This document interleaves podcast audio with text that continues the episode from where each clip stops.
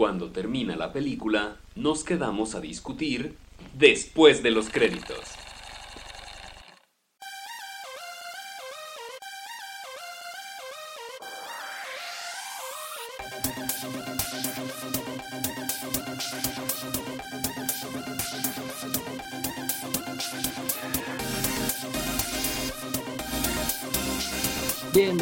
Otro episodio de los Créditos.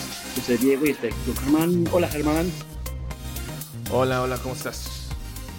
Muy bien, ¿y tú? Bien, también, aquí ya listos para hablar de cosas de cine. En este bonito quinto episodio, ahora sí ya. Quinto, ya, ya, media, media decena, hay que decirlo así para que se escuche más mamador. Media Y- y decena con de esto- episodios. Y con estos cinco episodios ya tenemos también cinco personas que nos escuchan en Francia. Para cualquiera que nos esté escuchando ya, bonjour.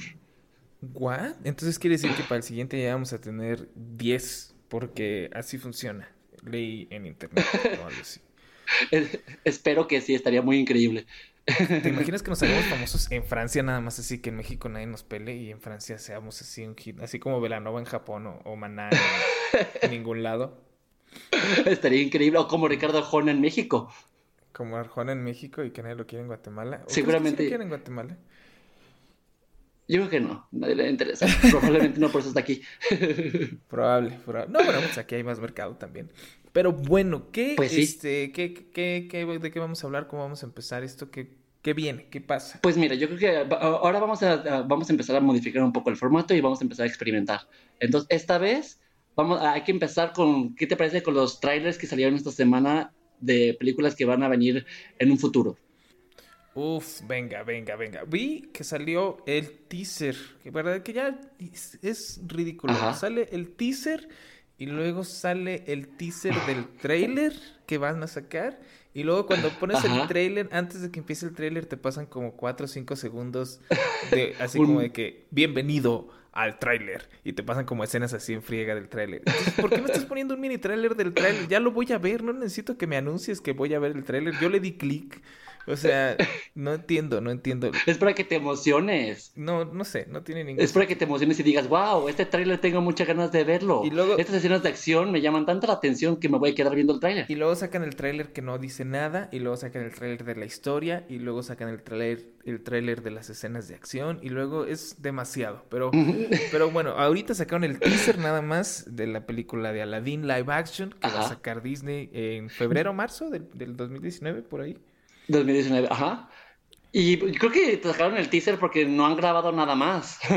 Con to- todo lo que involucra y toda la, la atención de detalles y CGI, creo que es lo único que tenían. Pues ojalá y sí cambie, porque la verdad no me dejó muy emocionado. Eh, se ve chida la, la cueva, ¿no? La de arena, este tigre gigante, la cabeza del tigre gigante. Se escucha chida la narración y todo. La voz del tigre. Ajá. Pero el Aladdin se ve muy ah, como de Broadway. Se ve, se ve muy de. O sea, Sí. si, fuera, si fuera a ver la obra de Broadway de Aladdin, diría, está muy chido, pero para la película, digo, Ajá. no, se ve muy falso ese Aladdin, no me la creo. Se ve muy güero para empezar. Le, le hizo falta, no, no, no sé si a lo mejor también le haya hecho falta algo de caracterización, o a lo mejor todavía no tenía lo- todo el wardrobe suficiente, o a lo mejor así va a ser, quién sabe, Eso- pero sí siento que me hizo falta algo. A lo mejor porque no habló. No, y porque se ve muy limpio, se ve muy, se ve, se ve muy con su barbita recortada. sanitizado. Claro, todo el show. Y tú dices, pues se supone que eres pobre y todo. Y además se ve mucho, se ve mucho como una persona disfrazada de Aladdin. ¿Sabes? No parece Sí. Aladdin, parece una Sí, no, persona no. que se disfrazó de Aladdin para salir en una obra. O para Halloween o lo que sea. No una persona que vive en Agrava y que va a tener la aventura de su vida, eso no parece. No se ve listo. No se ve como que merezca eh, encontrarse con el genio ni nada. Si, si hubiera visto el genio, si hubieran mostrado al genio, No. eso hubiera estado mucho. A lo mejor eso me hubiera emocionado si se hubiera visto bien el genio y no como, como ese Aladdin todo culé. Pero yo creo que el yo creo que el genio lo van a tener guardado hasta el final. Lo mismo pasó con Venom. El primer trailer de Venom que fue un asco que no nos aparece Tom Hardy y no y nada más. Es como más para emocionar a la gente porque todo porque saben que todo el mundo quiere ver al genio. Yo no sé cómo vayan a volver a Will Smith el genio, si vaya a ser todo CGI o lo vayan a pintar de azul o vaya a ser las dos cosas, pero creo que es lo que todo el mundo está esperando y por eso es como que, de hecho el tráiler te dirige hacia allá, así como que va a agarrar la lámpara, pum, se acabó el tráiler. Pues sí. Y mira, a mí lo que menos eh, me, me da como emoción es que el director es Guy Ritchie. Que Guy Ritchie Ujú. De Híjole, las sí. últimas dos, tres películas que ha hecho, ya ni se sienten como de Guy Ritchie, ya se sienten como, como que Guy, como que Guy Ritchie llega y dice, oigan, pues soy Guy Ritchie, vamos a hacer lo que yo quiera porque soy el director. Y entonces los demás le dicen, güey, no, no, no, no, no, no, te estamos dando Sí. mucha lana, no puedes hacer lo que tú quieras. Ah, entonces nada más quieren mi nombre, nada Sí. más quieren usar mi nombre y que la película no se sienta para nada como una película mía. Exacto, Guy Ritchie. Muy bien, felicidades. Sí. Yo creo que Guy Ritchie se perdió en el momento en el que se casó con Madonna y la empezó a poner en sus películas. Que dijo, ay, mira, parece que Madonna es una buena Pero ya ni siquiera- Voy a meter mis películas y voy a hacer algo Ya ni interesante. siquiera está con Madonna, ya debería de, de poder seguir siendo su No, no, ya sé. Ay, se- no se ha recuperado después de eso. Yo creo que todavía sigue en ese momento en el que se, se nos perdió. sí, pero yo creo que pues, fue- más bien es Disney emocionando a la gente. Digo, todavía faltan más de seis meses, creo. Y es como, bueno, para que la gente vaya emocionándose desde ahorita, les voy a empezar a sacar un teaser como con poquito, pero nada y a ver qué pasa. O sea, sí, a mí no me convenció. Sí, pues esperemos, mira, porque si le queda como cualquiera de las dos de Sherlock Holmes, yo estoy bien. Si le queda como la de Rey Arturo, no, gracias. Ay, la Rey Arturo es muy mala, de verdad. No, no, no. También salió Un tráiler de Cementerio de Mascotas, Sí, El- el la- remake. el último remake de Stephen King. de Stephen King. O sea, como si no tuviera suficientes libros, dicen, pues vamos a volver a hacer una de las peores películas Sí. que, que hay de... Bueno, es que es difícil. La mayoría de las películas de libros de Stephen King son malas. La mayoría. Pues, algunas el buenas, la remake- El remake de It, el último estuvo muy bueno. Y, y como se dieron cuenta que It les dio mucho dinero, empezaron a sacar todos los remakes otra vez de las películas de Stephen King. Me sorprende un poco que vayan a sacar otra, otra de Stephen King después de Dark Tower. Que, o sea, It fue muy buena, Dark Tower fue un asco. No sé qué esperan ahora con Pet Cemetery. Pero bueno, la, la de Cementerio de Mascotas se ve buena, se ve como que puede Sí. estar buena, tiene, tiene ahí lo suyo, tiene sus sustitos, y bueno, la original no es, no es buena para nada, ¿no? Es, es un No, no. Machín, De- entonces... De hecho, me sorprendió que esta de Pet Cemetery no tiene realmente a ningún actor famoso. Unas que han salido en pequeños roles en otras películas. No sé si se están. ah, y no sé si el director tampoco sea, o la directora sea famoso. Más bien se están agarrando de Stephen King realmente. Híjole, pues mira, mm, yo no diría tanto eso, ¿eh? Porque tienes a Jason, tienes a Jason Clark, o sea, a lo mejor no tienes una presencia máxima, no tienes un Bruce No. Willis o una Nicole. Kidman si quieres, pero, pero tienes muy buenos actores, tienes a, a Jason Clark que, que bueno, eh, Fue John. Connor en la última de Terminator. exacto, sí, ¿no? Pero, pero pues estuvo en Zero Dark Thirty, lo tuviste en la de Mudbound, que estuvo nominada a Oscars, no, Pues o sea, sí. sí tiene más o menos ahí su cotorreo, pues, o sea, sí es alguien, no es ahí Sí. cualquier persona y tam- tampoco, ¿no? Claro. Eh, tienes a Amy Seymetz, que ese sí, pues Es- no es tan no tengo ni idea. Mm, mm. Sa- salió en Alien Covenant, eh, ah, ok. eh, pero bueno, también salió en, en Stranger Things, también salió, es Becky. Mm. Mm, ¿Quién es Ah, Becky? ¿Es Becky de me Stranger. Things? No, no, No, me acuerdo. nada. Alien No. Covenant. O sea, sí la vi, pero no me acuerdo cuál era su personaje. Seguramente era uno Ay. de los de, de la nave. Era Faris. Sí, no me acuerdo, la verdad. Está muy bien esa película. Lo que me Eh, gustó del tráiler es que creo que se están yendo más hacia lo que realmente es Stephen King, que es lo campi. Lo exagerado, lo fuera de común, lo, lo tiene rozando un poco con las B-movies. Creo que eso es lo que debería hacer Stephen King en general en sus películas. Exacto, y eso es lo que funciona. Pero mira, tienes a John Lithgow. ¿Cómo, cómo no? Ah, ciertamente, yo John digo, no Lithgow. recordaba. Sí, no recordaba. Sí. Él sí es muy buen actor y últimamente ha estado retomando mucho presencia en las películas y en las series. Claro, oye, pues salió en este. Es de la mejor temporada de Dexter. Es el, es de los mejores villanos, si no es que el mejor Sí. villano de, de, de las de las de toda la serie de Dexter. Eh, y Hace también, poco se pues, acaba de ganar Emmys y Golden Globes por hacer a Winston Churchill en The Crown también. Claro, exacto. Y tienes, lo, también lo tuviste en la de El planeta de los simios. Sí. Haciendo también un, un muy buen papel. Digo, no, no era de los más importantes ni nada, pero funcionó muy bien. Sí, Pero tienes total, razón. Creo que me sí. un poco así. Sí se ve como que puede llegar a valer la pena la película si, si agarran bien el tono eh, y, y podría llegar a, a hacer algo. a, a llamar Eh, la los- atención. Sí, los directores son una, una dupla de directores. Ajá. Eh, que pues no, no, no han hecho cosas Tampoco muy mucho. Tienen Starry Eyes, que es, esa sí es, es buena, es una película Ajá. medio de terror de una actriz. Ah, tienen Holidays y tienen Absence, ni idea. No, Entonces, no tengo ni idea. no, pero Starry Eyes sí es, sí aguanta, sí es buena película. Habrá que ver qué puede Ajá. salir de ahí. Y bueno, Y por último, ¿qué otro trailer Salió salió? también el, va a salir, de salir el trailer de la nueva película de Ansel, El- Ansel Elgort, que se llama Jonathan, que se ve muy interesante de una de él, que se llama Jonathan, pero que también que tiene doble personalidad y también tiene a John y como que se ve como que es de, de thriller, creo. Pues más vale, porque si no. Sí, no, es, es como que el cuate que de día es un, tiene una personalidad y de noche tiene otra personalidad y anda ahí como que eh, platica con él mismo y va a terapias. Y bueno, en el tráiler Y sí se se graba. Ajá, y de No, y, y que, el, que el- el de la noche es John, y John es el que tiene una novia, y Jonathan no lo sabe, y empieza, a querer a, a conquistar a la novia de John, que es el de la noche. Sí, pues a ver qué tal sale esa movie. Eh, esa sí no sé ni Y- cuándo va a salir ni nada, entonces. Y sale Patricia Clarkson, que últimamente ha estado saliendo, sus, sus apariciones me parecen muy bizarras. Primero salió en, en toda la serie de Maze Runner, y luego eh, está- va a salir en esta película, y la he visto en películas independientes. Acá salía en la serie de Sharp Objects de HBO, o sea, como que tiene altas y bajas y le parece, aparece en todas partes últimamente esa actriz. Es Me- como- Que me parece muy buena, aparte. Sí, de repente, y de repente se pone muy ridícula, ¿no? O sea, también hace Sí. cosas de cotorreo. eh, Y y de- sí, sí Y de hecho esta es la, la- la siguiente película que ha hecho Ansel Elgort después de Baby Driver, que realmente más allá de, de la- el de ah, The Fault in the Stars le dio como lo sacó al estrellato, pero realmente Baby Driver fue el que lo hizo más famoso. Entonces es como la siguiente película que, está- que va a salir después de esta gran película que lo lanzó. Sí, hay que ver, porque el director, pues no veo que haya hecho gran cosa. Es Bill Oliver y no tiene nada eh, con siquiera póster. O sea, estoy checando. tiene, tiene otros. Ha, dirigido puros cortos y este es su primera. Ajá. Su primer largometraje, hay que ver qué tal, porque Ajá. pues si es bueno, si funciona, la idea es buena, la premisa es buena y tienes buenos actores. El Sí. actor es bueno. Ajá, sí. si funciona, entonces pues para echarle el ojo a ese director y, y tenerlo en la mira, a ver si a futuro sacan también otras cosas. Pero bueno, por lo pronto eso es lo que tenemos. ¿Cuál es el tema del que vamos a hablar hoy?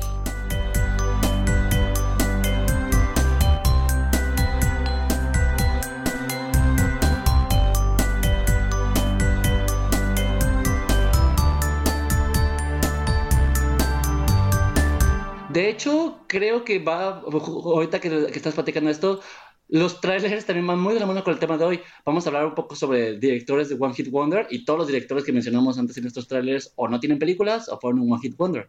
Entonces, se quedó muy bien. Oye, es cierto. Bueno, yo no diría que Guy Ritchie es ciertamente un One Hit Wonder, pero sí creo que, que pues para la popularidad que tiene no ha tenido Tiene muy películas. pocas. Sí, exacto. Y los otros dos y los otros directores pues no tienen ni otra, ninguna famosa, entonces va un poco de la mano. Nos salió bien sin que lo pensáramos. Mira. pues son los que salieron esta semana. Vamos a hablar de directores con One Hit Wonders, o sea, directores Ajá. que sacaron una película que estuvo chida, que fue popular. Y las demás Vamos a usar ese regla, o sea, vamos a hacer esa como trampa para poder tener más directores, directores que a lo mejor tienen más películas buenas, pero que nada más una fue la popular. Una fue la que pegó. Sí, porque si no nos vamos a ahorcar si pensamos, si pensamos nada más en directores que tengan una sola película. Ah, Vayamos por esa regla. Va, va, va. Que bueno, todo esto, esta idea de este, del tema de hoy nació precisamente con. Vamos a empezar con, con el que generó esta idea, que fue Richard Kelly, ¿no? La semana pasada hablábamos de Richard Kelly, Ujú. que, que hizo Donnie Darko, que fue un hitazo, que es una película que tiene una premisa muy interesante de viaje en el tiempo, de, de toma de decisiones, de si podemos cambiar el futuro, de si este, lo que hacemos. eh, La importancia en este mundo. Ajá. Y, y pues fue una película que fue un hit, se hizo Sí. de, de culto. Fue la que eh, lanzó a Jake Gyllenhaal, ¿no? A fi- final de cuentas, me parece. Mm, Pues sí, es la que, la que lo hizo, la, la que lo, lo hizo famoso. Y pues salen, salen los dos, sale él y su hermana ahí. Salen Sí. como hermanos, de hecho. De hecho, tienes razón. Sí. Y sale, de hecho, sale Seth Rogen, ahí de morrito. Ah, no lo recordaba, sí es cierto. Sí, Seth Rogen es uno de los bullies que anda ahí tirándole popó a Donnie Darko. Haciendo sus pininos. A la, gordita, también ya es que está una gordita asiática que también le, le tiran mucha carrilla. Pero, y sale Drew pues, Barrymore también, lo recuerdo, también sale como de, maestra. Como la maestra, sí, sale Patrick Swayze también un rato, como el motivador. Eh, tiene un roster de muchos actores y actrices interesantes. Ajá, y, entonces pues todo el mundo estaba muy emocionado por él, todo el mundo decía, oigan, pues hay que seguirle la pista a este cuate. Y lo siguiente que dirigió después fue Southland Tales, que, te comentaba la semana pasada, que es un verdadero bodrio, no está por si ningún lado, traté de hacer una crítica social ahí, pero no, no, tiene ningún sentido. Hay líneas ahí fuera de contexto, hay pésimas actuaciones, hay actuaciones exageradísimas, como que el director decía, tú exageras todo bien machín, y entonces pues no sé. Y va a ser más creíble tu actuación. Ajá, nada, nada pega. Te digo, mi, mi escena favorita es esta donde anda un, cholo arriba de, de, un camión de nieves con una bazuca flotando, tratando de destruir un edificio. Es una cosa muy bizarra. Sí, o sea, no les voy a decir que no la vean. Solo que les voy a decir que si la ven, véanla nada más para poder burlarse mucho de ella. Sí, porque tampoco hace ningún cambio en la filmografía ni, ni te va a cambiar la vida al verla. No, no, no, y no te va a gustar probablemente, entonces mejor que, que la veas con diversión a que la veas. Y, no, sé si realmente, no sé si realmente ese director fue un One Hit Wonder, porque la gente se le complicó mucho en, tratar de entender eh, Donnie Darko y este vato se quedó atorado en eso, o una mezcla de los dos, o, o sea, no, no, no sé qué fue lo que ocasionó que terminara nada más teniendo a Donnie Darko como su película más famosa. Sí, por, intentó, lo intentó, ya después trató de hacer también cosas como, como complicadas, como interesantes, y las ideas eran buenas, digo, la de Southland Tales creo que la idea en general era buena, pero está la ejecución es se va demasiado, se, va, se vuela, sí, se vuela la barda y es muy incómoda, no, no funciona para nada. Pero también tiene la de la caja, la de The Box. Esa tampoco tengo ni, idea cuál es. Con Cameron Díaz y James Marsden, que es... Uy, cuando Cameron Díaz se quiso hacer eh, verse más dramática. Se quiso hacer, exacto. Ya, ya sé cuál es, sí. Que, les llevan una caja, eh, les llegan a la puerta de la casa de, de una pareja que son, que son ellos dos. Ajá. Son Cameron Díaz y James Marsden, que James Marsden es este cíclope en las películas de X-Men. Y el amante de todas las mujeres en todas las... O más bien el amante, el segundo esposo o el rebound de, todas las películas de romance. Ándale, también.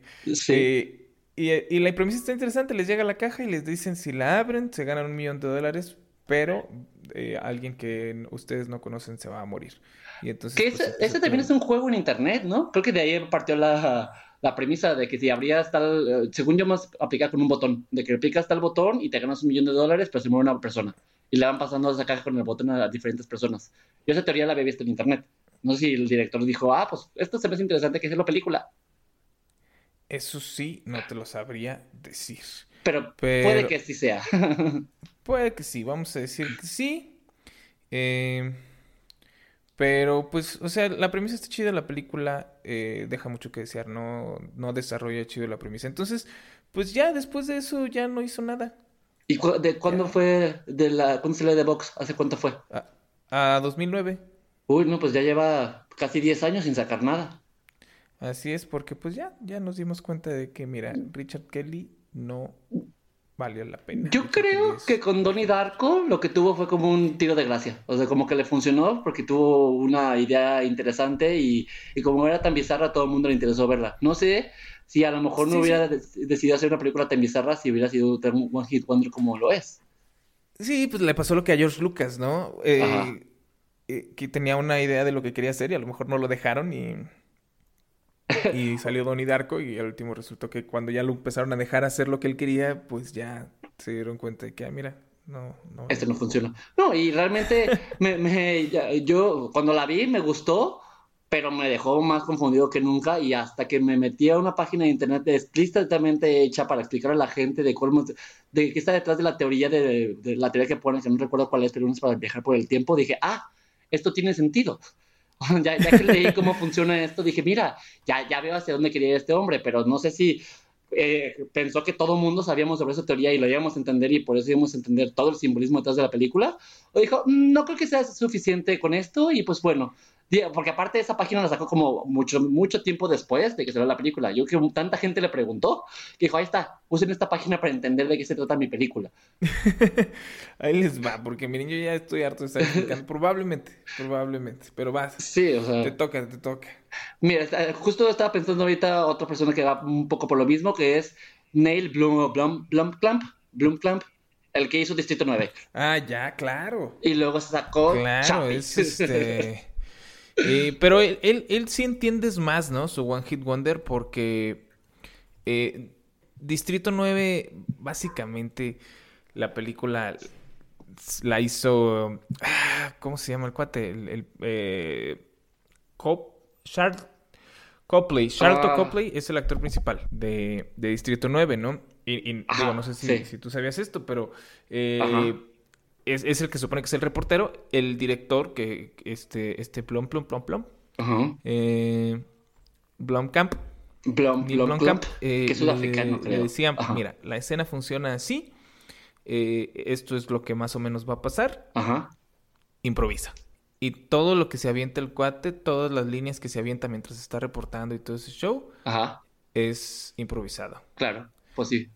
Eh, entonces, pues sí entiendes por qué no, fue su única película buena. Y también la película, al final de cuentas, es un poco muy en la cara, pero también trata pues, los temas de desigualdad. Sale justo cuando también empezaba otra vez el tema de la, de la, migración y cómo Estados Unidos tiene siempre este problema con los migrantes. Y creo que me parece una forma inteligente, aunque un poco, sí, te digo, en la cara, hacerlo en lugar de migrantes con aliens. Pero sí, creo, creo que es una combinación de ambas cosas.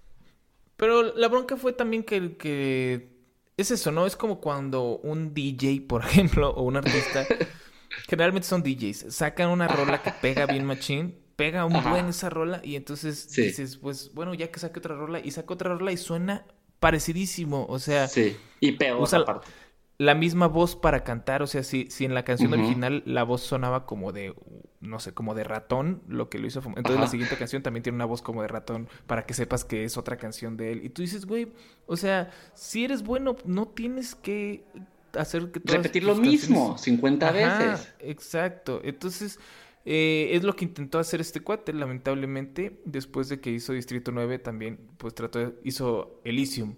Ah, Elysium, sí era lo mismo, ¿no? En vez de ser racismo con los africanos, era de la frontera de, de, la frontera de México Estados Unidos, ¿no? Y como que quiso hacer una, también una crítica al clasismo de entre los ricos y los pobres, pero aparte que Matt Damon no supo qué hacer con el papel, porque también estaba un papel muy mal escrito para Matt Damon, que para mi gusto no es un buen actor. Sí, no, no, o sea, no, no funcionaba para nada. Y luego trató de hacer Chapi, que mira, ya con Chapi ya no Híjole. trató de hacer. No, no pero Chapi ya creo que fue así de bueno, pues mi, mi, película pasada no funciona nada, voy a hacer lo que se me antoje, voy a poner a los vatos de Die Onward a actuar, que no saben actuar para nada. Nada. Y voy a meter un robot que se sienta bebé, pero que también sea increíble, pero que también haga puras babosadas y que sea como un superhéroe, que pelee contra el clasismo y el racismo, pero que también sepa bailar. no, no entiendo. no, no tiene ningún sentido. Pero es lo que te digo, o sea, que era como que, ah, ¿qué fue lo que me funcionó en Distrito 9? Ah, ya sé. Eh, la crítica social hacia racismo y, no sé, el odio hacia, hacia un eh, grupo social. Minoría. Sí, alguna minoría. Y entonces, pues quiso hacer lo mismo con Elysium, quiso hacer lo mismo con Chapi. No pegó con ninguna de las dos, no lo, no lo pudo volver a hacer bien. Esas sus analogías estaban muy eh, eh, en la cara, muy chafas. Muy ridículas. Ajá, y no funcionaba. Tenía buenas escenas de acción, sabía, sabía dirigir a fin de cuentas, pero ya no sabía. Sí. Y ahorita ha hecho, de hecho cortos. Creo que... Sí, de hecho creo que, que, justamente diste en el clavo, o sea, lo que, lo que le funcionó mucho en, en también en Distrito 9 fue lo de toda la improvisación que hizo este vato. En Chapi creo que le dijo lo mismo a la que hizo la voz de Chapi, así como que ándale, ponte a improvisar y di un montón de babosadas y a ver qué pasa. Y pues no, no es chistoso, ni termina de aterrizar, ni llega a nada, porque también se ve muchos de los diálogos del robot como muy improvisados. Y creo que también los de Die Onward se ven improvisados, sobre todo el de la, de la morra, no recuerdo su nombre, que se ve como que apuesta, ahora todo el mundo improvisa y ya cosas cagadas y a ver qué pasa. Y luego lo edito y lo arreglo en edición. Sí, no, no, entiendo, no entiendo. No. Ahora vamos, a, vamos a decir algo. Eh, eh, ¿Dirías tú? Digo, yo no, yo ahora ya esto ya ya se canceló que este, este director fuera One Hit Wonder, pero, pero por un tiempo yo sí pensé que lo era, que es M. Night Shyamalan. Híjole, es que pues, yo, yo, yo sí lo sigo considerando un One Hit Wonder. Creo que y, te voy a decir por qué, porque creo que le funcionó muy bien el sexto sentido y el giro, este, el giro final, el que dejó todo el mundo impresionado, y todo el resto de sus películas quiso meter un giro. Y todas, todas las películas que tiene mete un giro. Y siento que es lo mismo que estabas comentando ahorita de este director, que vio lo que le funcionó y trató de replicarlo en diferentes géneros y en diferentes historias y en diferentes películas, pero que bueno, y es lo que todo el mundo esperaba, de que, ay, voy a ver una película de Shyamalan y me va a sorprender. Y creo que fue lo que le funcionó con la de sexto sentido. Como nadie lo conocía y nadie sabía que iba a haber un giro al final, pues como, uh, ¿verdad que tú ya sabes que siempre va a tener películas con su película un giro al final? Ya nos sorprende. O sea, ya ni como que ni siquiera le echa ganas. Pero fíjate, por ejemplo, sexto sentido sí. O sea, sexto sentido funciona muy chido, todo muy bien. Eh, el final inesperado, el, giro muy bien, todo fregón, la gente se volvió loca. Luego, sí. la bronca fue que la siguiente que sacó fue eh, Unbreakable. Unbreakable, ¿no? Que para mí es, es, de mis películas favoritas ever. Eh, se me hace que, funciona muy bien, nada más que eh, no era su tiempo. Pienso que no, era su tiempo, no era, no era Debía haberla sacado antes que...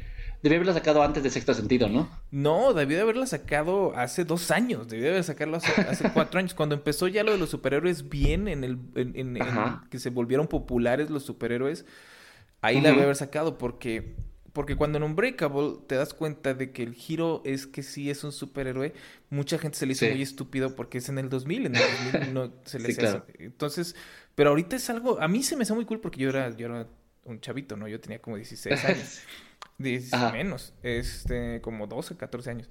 Y, pero a mí eso se me hacía increíble, ¿no? Que, que en este mundo real, entre comillas, de la película, sí existieran los superhéroes, eso se me hacía fregoncísimo. Y luego ya, señales, señales tenía sus partes, pero el final es una estupidez. Porque, pues mira, si somos una raza, o sea, si, si tú y yo somos una raza de alienígena que queremos conquistar un planeta, pues no nos vamos a un planeta que tiene el eh, 90% de la cosa a la que somos débiles, ¿no? y a Mel Gibson, estamos de acuerdo. y luego está. Pero luego ya todo, es popó. Luego sacó la de The, Happening, que según eso se iba a ser una cosa divertísima, malísima. O sea, realmente la naturaleza nos está matando. Really. Pero es, ridículo cómo, cómo, o sea, si tú tuvieras que hacer un top de películas de Shyamalan, lo único que tienes que hacer es irte de la, de la más nueva a la más viejita. Ajá. Sí. Así es, porque, o sea, bueno, sin contar las, las últimas dos, que fueron la de, la de Split y la de, de, Visit, que esas ya empezaron a estar chidas otra vez. De Visit, yo pensé que no me iba a, no me iba a gustar y, me, me, divirtió. Es que es eso, de, Visit sí agarra el, cotorreo como, como, como de... Como estilo Sam Raimi. Se me hace muy estilo Sam Raimi. Sí, que, es como, comedia, pero con buenos sustos. Ándale. Y es tipo comedia, pero bien hecha. Ajá. Pero fíjate, o sea. Pero luego también tienes The Happening, la, la, Dama en el Agua, el remake de Avatar. Fíjate, vámonos de la más nueva a la más vieja. Y, y solito te vas, a dando, te vas dando cuenta cómo es de la peor a la mejor de Shyamalan. Es, me hace muy curioso ese cotorreo. La, la, la, última antes de The Visit es After Earth. Uy, pero malísima, la de Will Smith con su hijo, ¿verdad? Exacto. Y luego antes de esa. Pero esa ni siquiera es interesante. No, nada. Es, es, es nada más como Will Smith diciéndole, Creo que es la peor. diciéndole a Shyamalan: ten todo este dinero, por favor, a mi, a mi hijo que actúe. este, y luego hizo The Last Airbender, que también es pésima popó, pero eh. es que de verdad no, ni siquiera, como que ni siquiera agarró la esencia de... Yo no he visto la serie, pero he visto algunas partes y digo, es que ni siquiera, sin siquiera ver la serie, sé que este vato no adaptó bien su película. no, y es que la serie, la serie es una, la caricatura pues es una maldita joya, es de las mejores caricaturas ever porque funciona muy bien como caricatura para niños y como, como una historia interesante y, emotiva para cualquier adulto. Funciona muy bien. Y luego hizo The Happening también. ¿no? Ese es de Yo no entiendo cómo, no entiendo cómo soy de Chanel decidió entrar a eso. acaba de estar justo en 500 días con ella y luego se va de Happening. Eh, Neta. No, es, es muy mala. O sea, para empezar, el, la química, entre comillas, que se supone que tienen que tener Mark Wahlberg y, y Zoe, es, no sé, nada. No hay nada que funcione. Y la, la, las caras de Mark Wahlberg son tan, su actuación es tan mala que sus caras ya se volvieron meme. exacto. No, es pésima. Y luego, antes de esa, hizo La Dama en el Agua, Muy mala también, muy mala. Y luego antes, antes, de eso. Queriéndose meter. Yo no entiendo qué se quiere hacer metiéndose en el género de fantasía. Pues ahí dijo, vamos a ver ya si para acá, miren. A ver si para este lado jala. No sé. No sé, a lo ah. mejor era algo que traía ahí desde morro o no sé. Pero pues mira, le dieron el dinero y ahí, ahí, ahí está. La película está. y antes de eso hizo La Aldea. Y antes de eso... Es muy mala. Y antes de eso hizo Señales. Antes de eso hizo hizo este El Protegido Unbreakable, y antes de eso hizo Sexto Sentido. O sea, su mejor película es Sexto Sentido, segundo lugar es El Protegido, tercer lugar Señales. Así te puedes decir, o sea, su peor es After Earth, su mejor es Sexto Sentido y las que están ahí. O sea, cada película que sacaba era eh, poquito peor a la anterior. Estaba, era como de, ok, la última película que saqué metí una, como un tipo de ninfa en una alberca con en un hotel. ¿Cómo le voy a hacer para cagarla con la siguiente? Ya sé que sea la naturaleza ahora la que está matando a la gente. ¿Y ahora cómo le voy a hacer para matar, cagar la siguiente? Voy a arruinarle a todo el mundo su, su caricatura favorita y voy a hacer un remake. No. sí, es, es Popo 3 Popo, pero ahorita ya, pues ahí va para arriba 3. Pero entonces, por eso digo, en ese tiempo, antes, después de After Earth, o más bien antes de que sacara cualquier cosa después de After Earth, era un One Hit Wonder, porque realmente la única famosa buena había sido Sexto Sentido. Unbreakable no había tenido para mí, para mí Unbreakable había sido una muy buena película, pero no tiene eh, la apreciación que se merecía. Ahora, ya gracias a, Split, ya la está teniendo. Esperemos ahora con Glass a ver cómo nos va. Pero yo, a ver, creo, ya. yo creo que sí, pues sí. Uh, creo que lo, que le dio al, al... O sea, lo que latinó es que ya es hora de, que las películas de superhéroes están funcionando y por eso Glass le está pegando, como decías. Ahora sí ya están de moda, entonces ya tienen sus historias de superhéroes para que peguen. Sí, sí. Pero va, te toca, vas. Ok, tengo otro que es Super One Hit Wonder, pero no es tan conocido. Es Harmony Corinne, el que dirigió la de Spring Breakers. Ah, ya. Bueno, pero que, que la sacó, o sea, cuando lo sacó, es, es, un One Hit Wonder de películas, de programas indie.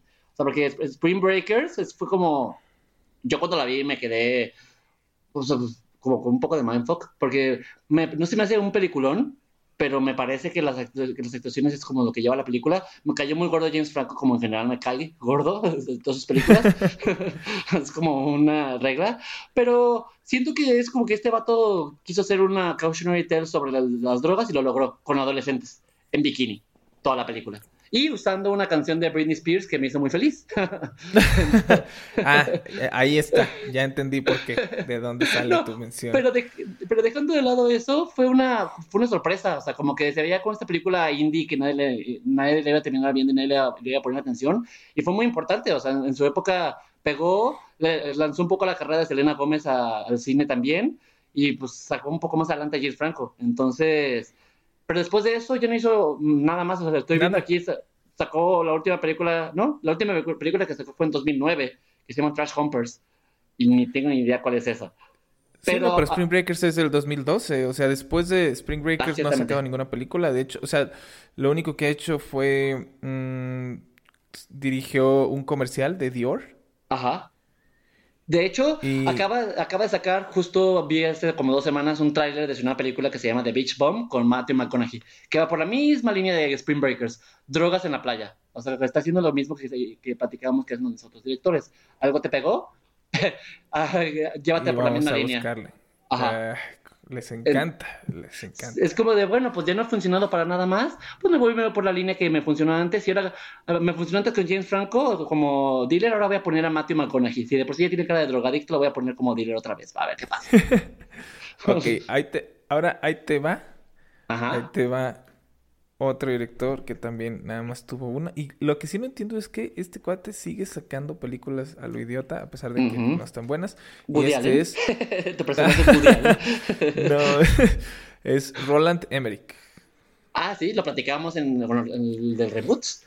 Exacto. O sea, tuvo Día de la Independencia. Ajá. Y ya. Antes de eso tuvo Soldado Universal, si quieres. Y tuvo, y tuvo Stargate. Ah, Ajá. Pero sí, el Patriota también, si quieres.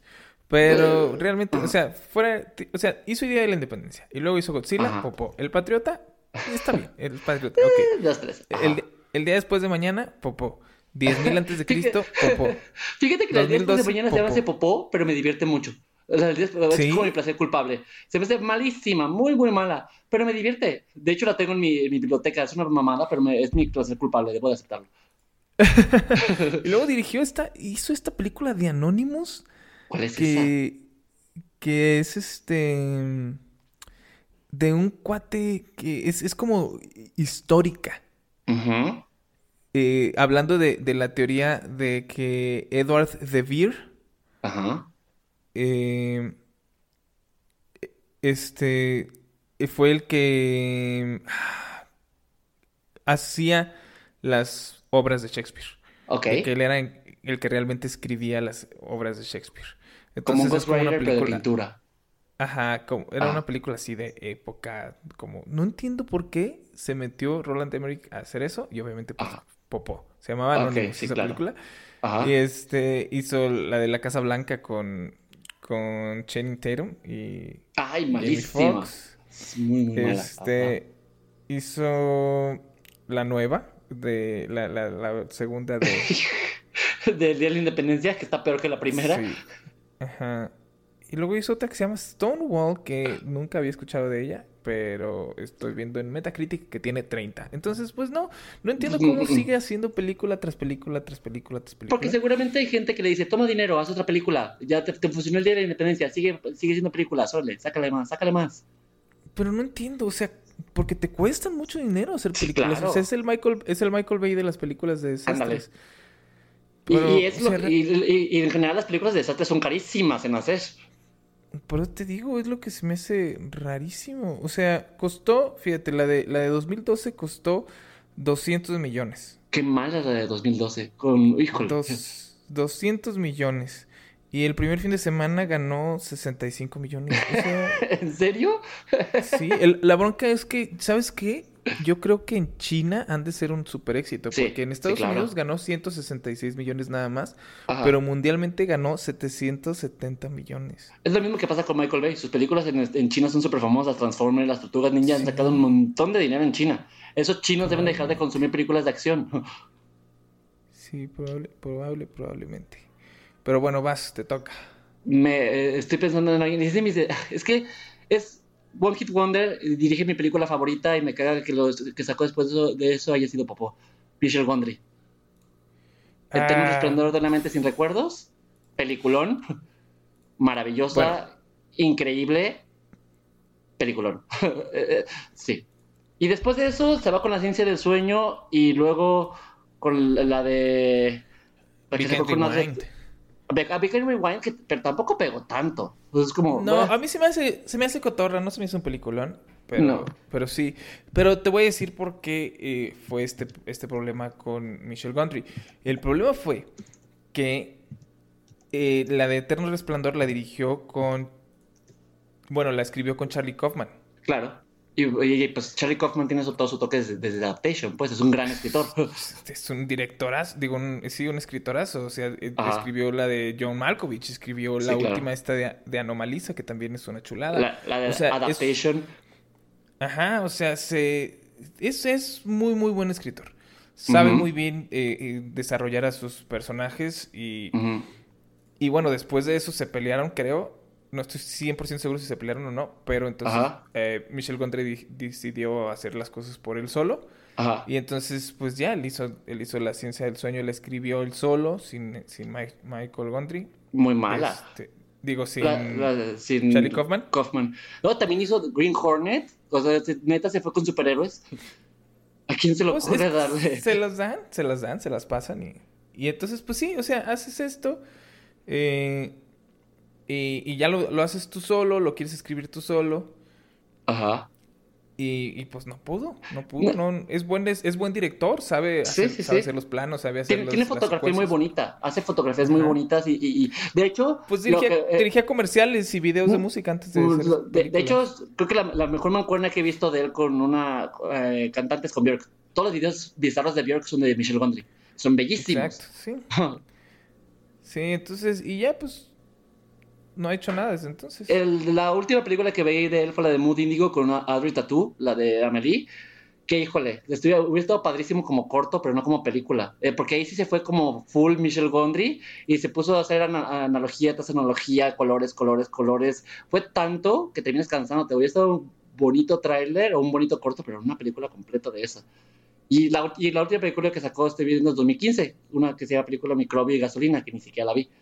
Entonces es como... No, ni idea. Y sí, regresó a los videos musicales otra vez. Ya los últimos di- discos de Björk eh, también dirigió varias de sus de sus videos musicales, de sus canciones. Entonces creo que es como su nicho, ¿no? más en el video musical que en las películas. Que él funciona más con, co- Sí. con productos más cortos. Sí, sí, pues mira, ¿qué se le va a hacer? Pero ahí te voy, entonces déjame, te paso otro que eh, también, nada más tuvo, no, no entiendo, no entiendo estos directores. Es eh, James McTeague, Ok. que eh, él dirigió B de Venganza. Ah, ve de venganza. B de Venganza. Sí. Sí, esa la produjeron los Las los Wachowski. Wachowski, ajá. Este, la produjeron ellos, pues eran muy fans del cómic y vieron este cuate y se les hizo que valía la pena y entonces dijeron, pues date, aviéntate, ve de, ve de venganza. Ajá. Y se la aventó. Y es un peliculón, es una muy, muy buena película. Tiene unas muy buenas se- secuencias de acción que se nota que tuvieron ahí como los guachaos que ahí tuvieron que ver, ¿no? Ahí como que llegaron y le dijeron, oye, pues aguántame, muévele aquí, muévele acá. Y les quedaron muchas de las escenas de acción. Ajá. Eh, la, la relación entre los personajes de, de Natalie Portman y Hugo Weaving. O sea, todo funciona muy bien. Está muy bien película Se hizo de culto. Sí, Sí, tanto, tanto de culto que los de Anonymous usan la máscara claro. que, que usa De- cuate Before Vendetta. Ajá. Y también todos los mamadores que les Eh, encanta sentirse mamadores y hackers lo usan también. Exacto. Entonces, funciona muy chido. ¿Qué hizo después? Hizo Ninja Assassin. Ujú. Que si bien a lo mejor tiene muy buenas escenas de acción, ya no tiene, no tiene nada de sustancia. No es nada. No- Ok. No, hay nada. Ajá. Y luego hizo la de la de Raven, que, que era esta con ah, John Cusack, ¿era? Mm, No, nada.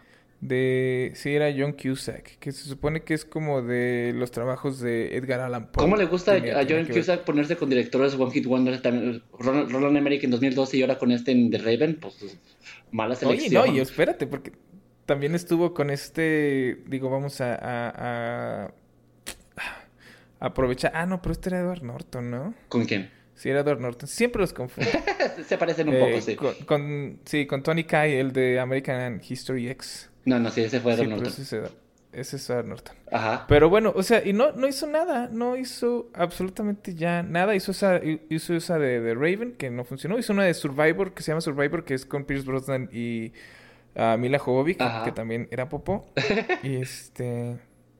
Y pues ya, Y ahí se ya, quedó. adiós. Pues es que creo, creo que debe haber venci- rendido con que, bueno, ya hice una película que es de culto como V de Vendetta, pues, eh, que sea lo que tenga que ser. Sí, pero, pues, o sea, no entiendo. No, no entiendo a estas personas de por qué. Pero bueno, Te- tengo, dale. tengo algo, como tú me preguntaste de Night. Night Shyamalan, quiero preguntar tu opinión. Yo no creo que sea una, una directora One Hit Wonder, pero cuando estuve investigando para este, para este episodio me aparecían muchas listas y quiero saber tu opinión. Sofía Coppola. Uf, ah, sí, no. Ah, yo no creo que sea una One Hit Wonder porque eh, después de, de Las Vírgenes Suicidas, ah, no, Lost in Translation, que fue la película, la, su- la que la gente considera su One Hit Wonder, la que la volvió famosa, Ajá. ha sacado un mon- una, no un montón, pero varias películas que han tenido éxito. No el éxito que tuvo Lost in Translation, pero se ha mantenido activa y ha sabido sacar cosas diferentes. Es que es eso, eh, el problema es ese, el problema es que Lost in Translation, todo el mundo conoce Lost in Translation. Sí. Pregúntale a cualquier persona no cinéfila que te, que te diga cualquier otra película de Sofía Coppola que no sea Lost in, Trans- in Translation. No me van a saber, no me van a saber decir. Porque, porque no hay ninguna otra que haya sido, eh, como se dice, monetariamente. Igual Las Vírgenes Suicidas, pero no están reconocidas. A lo mejor, a lo mejor. Pero, ¿qué tiene? Tiene The Blink Ring, tiene María Ujú. Antonieta, María tiene... The Somewhere, que es la menos popular de ella. Tiene el, eh, el año pasado creo que sacó The Big Guild. Sí, que es la, con Nicole Kidman. Ajá. Que es la última que pasó. De hecho, nada más tiene como 5 o 6 películas. No tiene una filmografía muy amplia. Pero ha sabido ir sacando, ha sabido ser como muy consistente con toda su filmografía. Y creo que, pues, este sí tiene. Sí es reconocida a fin de cuentas.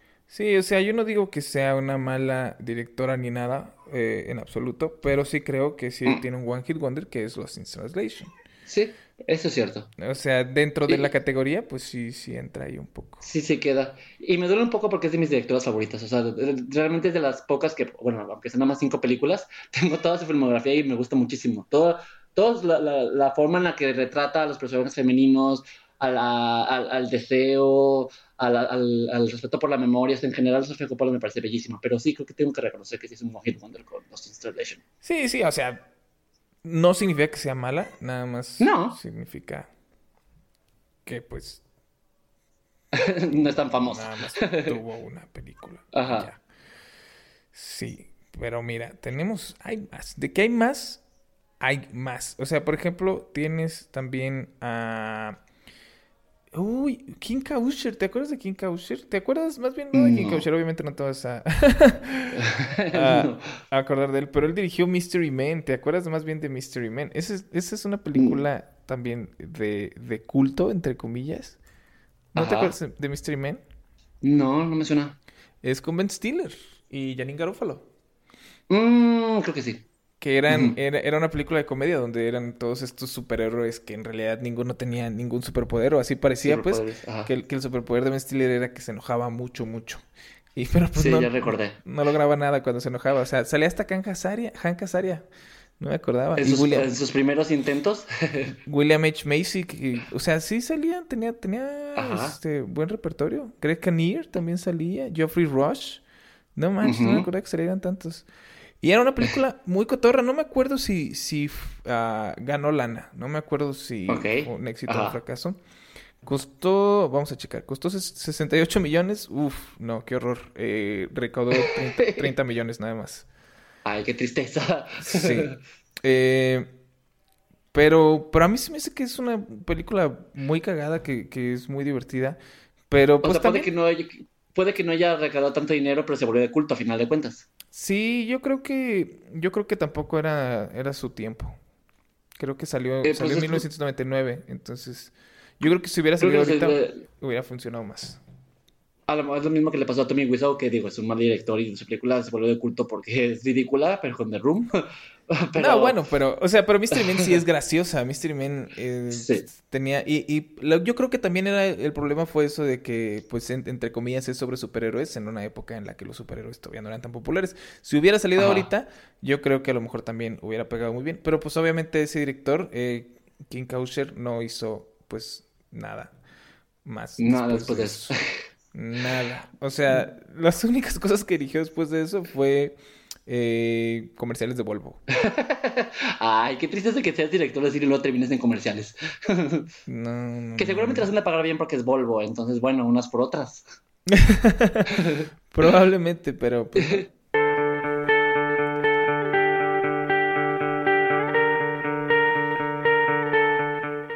Bueno, y pues entonces, de todos estos directores que hemos platicado, ¿cuáles consideraríamos entonces, si tuviéramos que recomendar como el top 5 de directores eh, de One Hit Wonders, por cuáles nos iríamos? ¿Cuál considerarías tú que sería en el número 5 de estos que hemos mencionado? Uf. ah, wow. Yo estoy pensando que podría ser quizás, pues el de B de Vendetta, ¿no? No, no, no lo pondría en el primer lugar, pero sí en, en un top 5. Fíjate que me voy a echar gente encima probablemente con esto, pero yo pondría a Sofía Coppola en el número 5. Híjole, no, yo no la pondría ni ¿Sabes? nada. Es que no soy fan de Sofía Coppola. Entiendo que sus películas son buenas, pero por ejemplo Lost in Translation a mí Ajá. no... mm, No me generó nada Lost in Translation. Para mí es de sus películas más malitas. Creo que tienen muchas mejores películas como María Antonieta o Las Vírgenes Suicidas que Los in Translation. Sí, entonces, no sé. No, No sé, en- entiendo entiendo que si eres fan del cine como artsy y este y más lento y Artsy. Ajá, pero pero como cine en general a mí que me gusta mucho ver películas estúpidas y todo de repente, Ajá. no soy tanto, o sea, que sí me gustan de, de repente ver películas más eh, complicadas, digamos, Ajá. pero no sé, cuando pienso que cuando traigo ganas de ver ese tipo de películas no pienso en Sofía Coppola, entonces por eso la pondría en En Sofía- 5. Sí, creo, creo que es la más o la odias un Sí, poco. exacto. Yo, yo en mi, en mi top 5 pondría, no me acuerdo cómo se llama, pero el director de B de Vendetta. Creo que eso es una película interesante, y, pero pues después de eso no, no hay nada más. Sí, pero V de Vendetta es un película. En Es el- una muy buena película. Sí, es A ver. ¿estamos haciendo el top 5 en sí me cuanto a sus películas o estamos haciendo el top 5 en, No, en cuanto a en directores. cuanto al director en general? Uf, es... Ajá, así con el director y su, y su visión. No, porque las películas no, en, con director. En el 4, ¿quién pondrías tú? Uf, eh, en el 4 probablemente pondría a Michelle Gondry. Sí, estoy de acuerdo, yo también. Es, Sí, es Michel un Gondry. buen director, tiene cosas interesantes. No debía haberse peleado con Charlie Kaufman, pero bueno, por lo menos siguió intentándolo un poquito, aunque sea. Sí, porque, o sea, mira, eh, tiene por lo menos, es buena dirección. Es buen director. Porque La Ciencia Sí. del Sueño y Be Kind Rewind eh, a lo mejor no tienen tanta, tanto que decir, ¿no? No son tan, tan, interesantes de platicar o de explicar. Pero sí son, es muy entretenido verlas. Tienes mucho que ver. O sea, Mm. lo mejor de Be Kind Rewind es eh, ver a, a Jack Black y a Mos Def estar tratando de, de recrear todas estas películas. Y es muy divertido, eso es muy divertido. Si eres cinéfilo, tienes que ver and Rewind, la, la vas a disfrutar muchísimo. Aún cuando, cuando Sí. se va a acabar y vas a decir, bueno, pues es que fuera de, de verlos intentar hacer las películas, la verdad, no, no es una buena película. Eh, y- y es, es- es como que tiene algo, eh, tiene como un toque muy creativo. Siempre hace sus películas muy coloridas, muy fumadas, muy diferentes. Pues como que es un, un director muy original. Pero ahorita que lo estaba pensando, no lo voy a poner en el 4, lo voy a poner más adelante. Porque me gusta mucho tener responder una mente sin recuerdos. Entonces mejor voy a poner aquí a Harmony Corrine, el de Spring Break. Me gustó Spring Break. sí, no, mi, Michelle Gondry lo voy a guardar para más Ah, adelante. bueno. Adelante, entonces. En, en el, en el 3, En el 3, híjole, es que yo votaría por Shyamalan. no, Shyamalan. ¿sabes qué? Sí, sí, porque porque tiene demasiadas malas. Tiene demasiadas. ¿Sí? No, ¿sabes qué? Te voy a, te voy a poner en el 3 a Roland Emmerich. Te voy a poner a Roland Emmerich en el 3. Ok. Este, Ajá. porque tiene más malas. o sea, porque, porque Shyamalan cada que saca una película mala sí dices, pobrecito. Y Roland Emmerich sabes que el vato le vale tanta madre. O sea, no le Sí, importa para nada. Tienes razón. Entonces, entonces sí, por eso. Pero, pero, aunque son malas películas de la de Roland Emmerich, por lo menos visualmente son muy divertidas. Entonces, No, y tienen, tienen mucha acción. Por lo menos te logran, Sí. te logran entonces atrapar. por eso, por eso lo pongo en el 3. Ok, sí, estoy de acuerdo con... Yo, yo, yo me quedo con, con Shyamalan en el 3. Para mi parecer, hace, tiene unas, también tiene unas películas malas que buenas, pero por lo menos las buenas son interesantes y, y la verdad le, le perdono todas las cagadas que hizo con la de Gla- con la de Split y con Sexto Sentido. Esas me gustan mucho. Pero es que fíjate, la, la bronca con Shyamalan es que este las películas malas de Shyamalan las odias. ¿Son muy Sales, malas? sales bien Sí. enojado. Sales bien enojado. Sí. Y las, Salí las cabronadísimo de la dama en el agua. Ajá, y las películas malas de Roland Emmerich, por ejemplo, pues dices, ay, pues es Roland Emmerich. Se Sí, la perdono, es un Ajá, pendejón. Ya agarras el cotorreo. Entonces, por eso. Sí, tienes razón, pero sí. Entonces, ahora que lo pienso, yo pongo a Shyamalan en el 3 y a Roland Emmerich. ¿Estoy poniendo a Roland Emmerich en el 2? No, ¿sabes qué? Ahí te va otra vez. Ahí te va otra vez. Eh, Ok. En el... ¿A quién puse en el 4? A Michelle Gondry, ¿verdad? Sí, Michelle Gondry en el cuatro mejor para ti. en el 4 te pongo a Roland Emmerich. En el 3 Ajá. te pongo a Michelle Gondry. En el 2 Ajá. te pongo a... Ah, ¿Cómo se llama el de Donnie Darko? Ya se me fue su nombre. Richard. ¿Era Richard? No. No, no era Richard. Dennis. no me acuerdo. No A ver, espera. Eh, Venga, Diego. Richard. Sí, Eh, Richard. Richard Kelly. Tienes toda la razón. ¿Ves? Sí. ahí está, Richard Kelly. Sí, En segundo lugar, Richard Ah, Kelly. en segundo lugar, Richard Kelly, porque Donnie Darko es, es un joyo, no, no, no, no. O sea, fuera de que le tengas que buscar y la fregada, Donnie Darko es. Tiene mucho el soundtrack, eh, eh, las actuaciones, los actores, la- lo que plantea, todo está muy chido. Está muy chido como para. Ok. O sea, fuera de todo lo demás que hizo de Popo después, Donnie Darko es, es- es- marcó una generación. Donnie Darko. O sea, hay habemos muchos que crecimos con Donnie Darko. Y, y yo creo que el impacto que tuvo Donnie Darko en, en la sociedad en, en general, entre comillas, creo que vale la pena, a pesar de que sí, todo sí, sí, es muy influyente. Sí. Me convenciste, también voy a poner a ese vato en, mi segundo lugar. Tienes razón. sí. sí. Y yo en primer lugar pongo a, a Shyamalan, fíjate. A, Shyamalan, híjole, ¿no? Yo en primer lugar pongo a Michelle Gondry. Ahí sí voy a sacar a mi Michelle Gondry. es que, por lo menos para mí, el Eterno Resplandor nuevamente sin recuerdos, aparte de que es mi película favorita en la vida. Híjole, es que también siento que igual es que oh, ahí sí es como la mancuerna con Charlie Kaufman, estoy de acuerdo, pero en general su estilo de dirección es muy diferente al de muchos directores en general que se van por lo fácil. Siento que por lo menos, bueno, ok, eh, no le funcionó sus películas después de tener un resplandor, pero por lo menos intentó hacer cosas diferentes, por lo menos intentó hacer cosas, seguir como no perder su estilo y seguir haciendo cosas que llamaban la atención, que fueran fumadas, que tuvieran analogías, o sea, como que se ve que el vato realmente sigue echando ganas para seguir haciendo cosas chidas y salirse de la caja. Sí, lo que hace muy bien es, lo, Entonces, lo que hace muy bien es comunicarte lo que está pasando sin que alguien lo tenga que decir en voz alta, ¿no? O sea, si te pones a pensar, por ejemplo, en Eterno Resplandor, está muy chido cómo hace estas situaciones donde Jim Carrey está soñando cuando era chiquito y ves a Jim Carrey abajo de la mesa y todo lo demás es súper grande. Y o metido en el lavabo. Ajá todas esas cosas, sí, o sea, te está diciendo, y, ese tipo de cosas también las hace mucho en, la ciencia del sueño. También muchas partes te las explica o entiendes muy bien qué es lo que está pasando, aun cuando son cosas, la verdad, bastante complicadas de idear para, para grabar. Entonces sí tienes razón. Sí, entonces bueno. De hecho, yo creo que yo creo que ver una película de Michelle Gondry es meterte a su cerebro. O sea, ves a la película de Michelle Gondry y es literalmente estás dándole un, un vistazo a lo que piensa. Sí, sí, sí, es, es muy buen director, eso es cierto.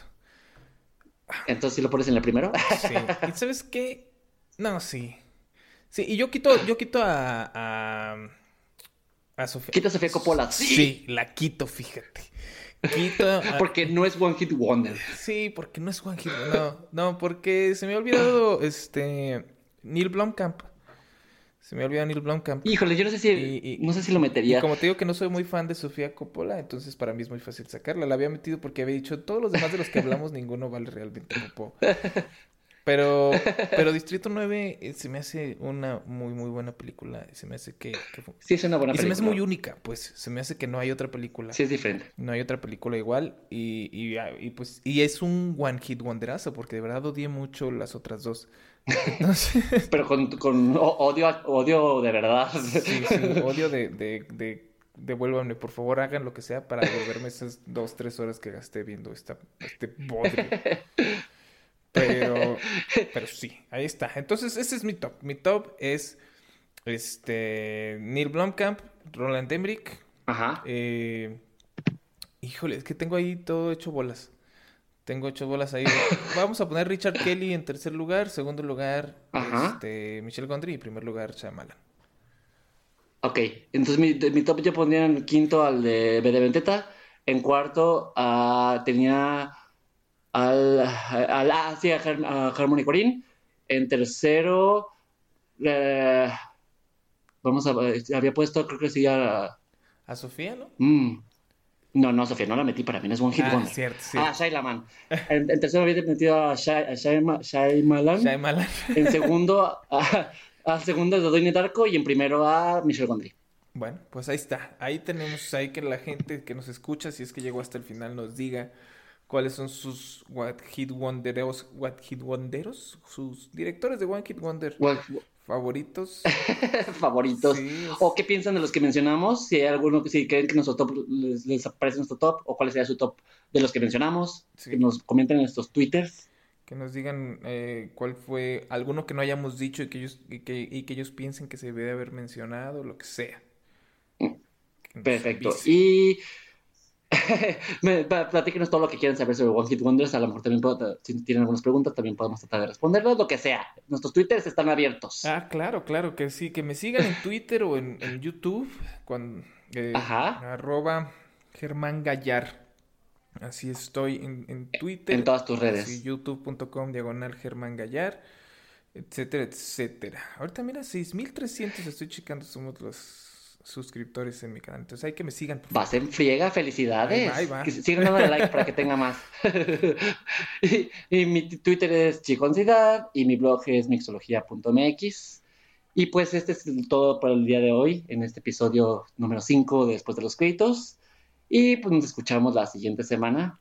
Muchísimas gracias por estar también esta noche acompañándonos, que, que, se hagan, que se hagan escuchar esos cinco franceses que nos escucharon allí. que, nos digan qué les parece. Queremos saber qué pasa. Un tuit o algo ahí que comenten. Oigan, yo soy de Francia, pero vivo en Francia, pero no soy francés. Alguna cosa o que nos comenten en francés y ya decimos, mira, es el... Es uno de los Les mando saludos de Francia, los amo mucho. Algo así, lo que sea. Sí, lo que sea. Nos estamos viendo. Y pues, pues, muchas gracias por muchas gracias por todo. Buenas noches, descansen. bye. bye. bye. Después de los créditos.